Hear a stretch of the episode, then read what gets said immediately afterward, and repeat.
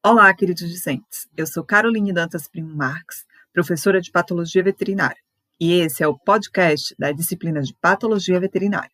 Tenho certeza que vocês já assistiram ao Screencast 09, a videoaula intitulada como Patologia do Sistema Digestório. Hoje vamos discutir um pouco sobre as patologias do sistema digestório. Abordaremos sobre a febre aftosa. A febre aftosa é uma enfermidade vesicular, infecto-contagiosa, com grande poder de difusão, causada por um vírus da família Picornaviridae, do gênero Aftovírus, que afeta de forma natural os animais biungulados. Existem catalogados cerca de sete sorotipos de vírus. O, A e C são sorotipos que ocorrem aqui na América do Sul. Todos os sorotipos possuem uma variedade grande de subtipos e amostras, o que cria dificuldades para o controle e erradicação da enfermidade.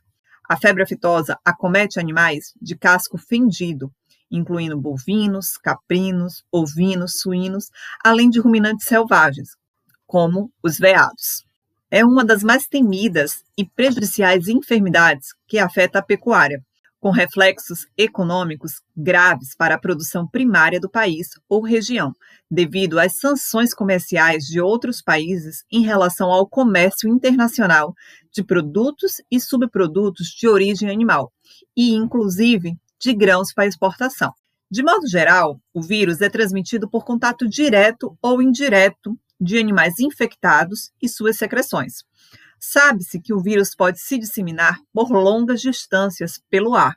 Além disso, os seres humanos podem contrair o vírus sem que haja uma infecção ativa e assim carreá-lo para outras áreas pelas vias respiratórias. Acredita-se que em bovinos e ovinos, a principal via de infecção é a respiratória, Considera-se que a mucosa do trato respiratório superior é a principal área envolvida na infecção natural, enquanto em suínos a principal via é a digestiva, a partir do consumo de alimentos contaminados. Quando pela via respiratória, o vírus atinge a corrente sanguínea através dos alvéolos pulmonares e atinge a área alvo, a camada germinativa do tecido epitelial. O período de maior produção do vírus ocorre nas primeiras 72 horas, juntamente com o aparecimento das vesículas na mucosa da boca, epitélio lingual, casco, na região do espaço interdigital e na banda coronária.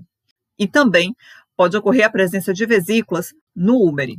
Nesta fase, os animais representam importantes fontes de infecção, pois o vírus está presente em todas as secreções e excreções destes. Uma das características do vírus da febre aftosa é que o vírus ele pode manter-se de forma latente em animais que se recuperaram da infecção e até mesmo em animais vacinados, os quais são chamados de animais de infecção persistente ou portadores. Os sinais clínicos da febre aftosa são aqueles compartilhados por todas as enfermidades que compõem o complexo de enfermidades vesiculares, ou seja, febre alta, aparecimento de vesículas, bolhas, aftas na mucosa da boca, língua, gengiva.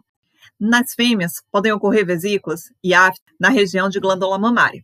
Essas lesões conduzem ao aparecimento de salivação intensa, manqueira, com emagrecimento e fraqueza dos animais. Em bezerros, tem sido descrita um quadro de miocardite linfocítica, que causa morte súbita ou insuficiência cardíaca, no entanto, esta forma da enfermidade tem sido pouco observada no Brasil. Os casos clínicos de febre aftosa em bovino dificilmente levam à morte. Entretanto, produzem perda das condições físicas do animal, com rápida e progressiva perda de peso, além disso, da sua produtividade, trazendo como consequência perdas econômicas significativas para os produtores. O diagnóstico é um ponto muito importante para se destacar, Qualquer suspeita de febre aftosa deve ser comunicada às autoridades sanitárias responsáveis pela campanha de erradicação da doença, uma vez que a febre aftosa é uma enfermidade de notificação obrigatória,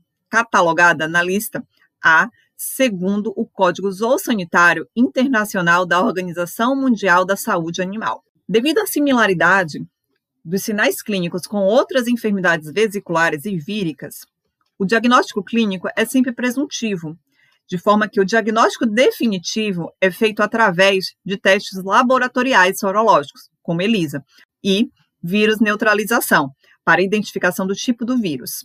Para o diagnóstico laboratorial de febre aftosa, o material de eleição é a coleta de vesículas ou aftas do epitélio lingual, gengiva, espaço interdigital do casco e no úbere, que são remetidos ao laboratório sob refrigeração em tampão fosfato com glicerina.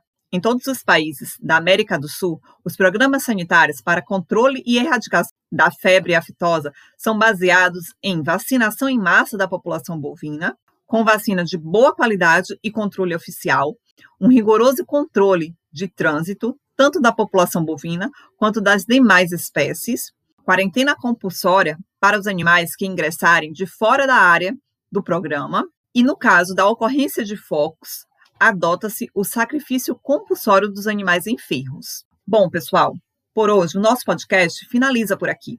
Espero que vocês tenham gostado. Gostaria de indicar o nosso texto base para complementação do conteúdo. Observe as sugestões de literatura disponíveis para o enriquecimento do seu aprendizado